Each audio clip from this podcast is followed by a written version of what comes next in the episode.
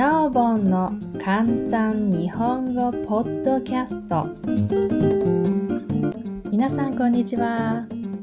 いやー危なかったです。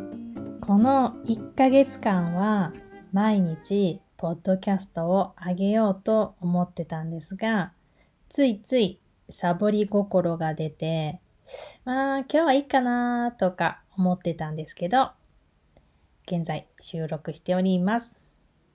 さて、今回のお話はお中元についてです。日本の文化の一つでもあるんですが、年に2回お世話になった人にお中元、お歳暮というものを贈る文化があります。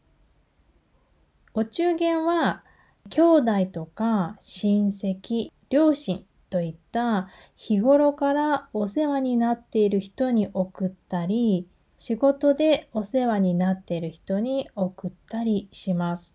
この夏に送るのをお中元と言います。お中元はだいたい7月の15日から8月の15日の間に送り合うという感じです。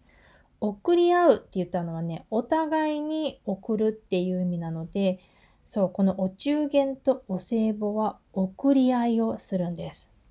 で、お歳暮は12月になります。このお中元とお歳暮は、受け取ったら返すのが礼儀とされているので、お互いに送り合う贈り物という感じです。ただ、最近ではこのやりとりが減ってきています。お中元にはどんなものがあるかっていうと、ビールとかジュースといった飲み物だったり、まあ、デパートのお菓子とか食べ物、珍しいものを送るっていう習慣ですね。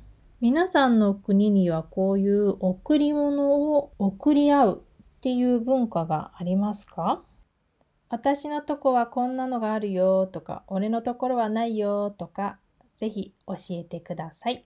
ということで今日はお中元についてでした。それではまたね。バイバーイ。